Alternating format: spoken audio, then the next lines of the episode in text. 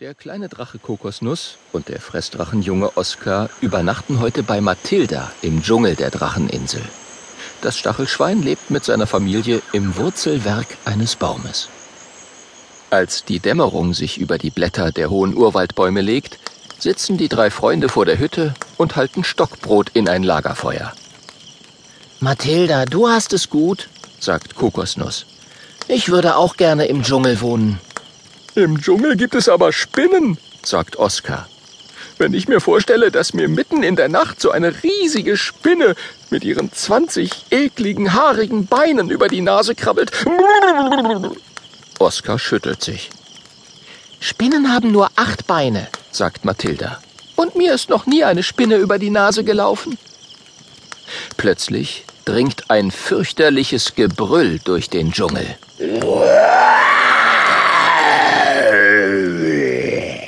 Der Tiger, flüstert Kokosnuss. Hoffentlich kommt der nicht hierher.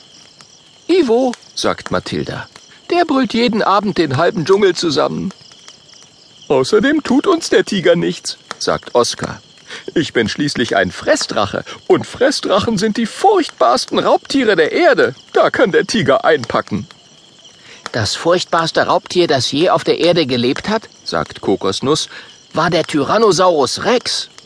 Pfui, gegen einen Fressdrachen ist ein Tyranno eine Piepmaus, sagt Oskar. Ha, ruft Kokosnuss, das glaubst du ja wohl selber nicht.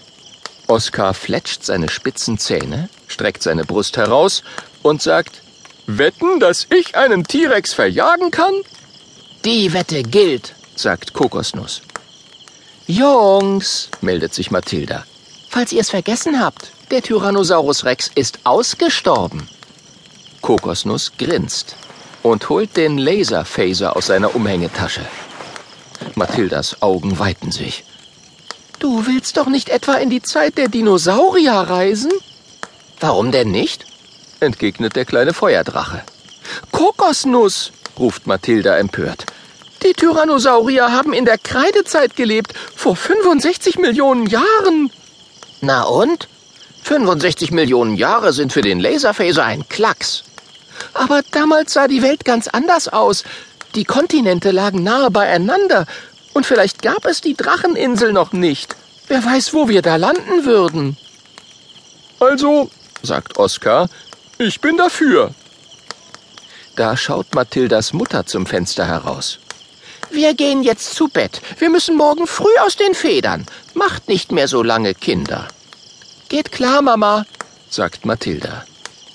Kein, Kein Problem. Problem, rufen Kokosnuss und Oskar. Als die Stachelschweinmutter wieder im Inneren des Baumes verschwunden ist, zeigt Kokosnuss auf den Laserphaser und fragt, Na, wie sieht's aus? Mathilda rollt mit den Augen und brummt, Na gut, aber wir reisen erst morgen früh. Ich will nicht im Dunkeln landen, wenn da Tyrannos leben. Gebongt rufen Kokosnuss und Oskar.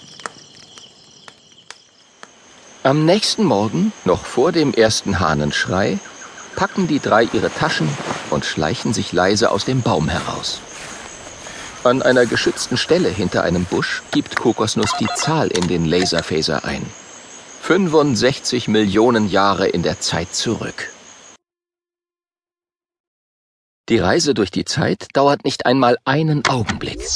Es kribbelt am Körper und plötzlich ist alles verschwunden. Die Umgebung, das Kribbeln und dann Kokosnuss, Mathilda und Oskar selbst. Im Nu jedoch ist die Umgebung wieder da. Derselbe Ort, nur in einer anderen Zeit. Das Kribbeln kehrt zurück. Und gleich darauf sind auch Kokosnuss, Mathilda und Oskar wieder da.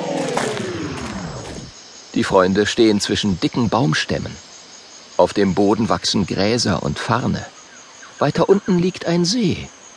Und dahinter, in der Ferne, erheben sich mächtige Vulkane.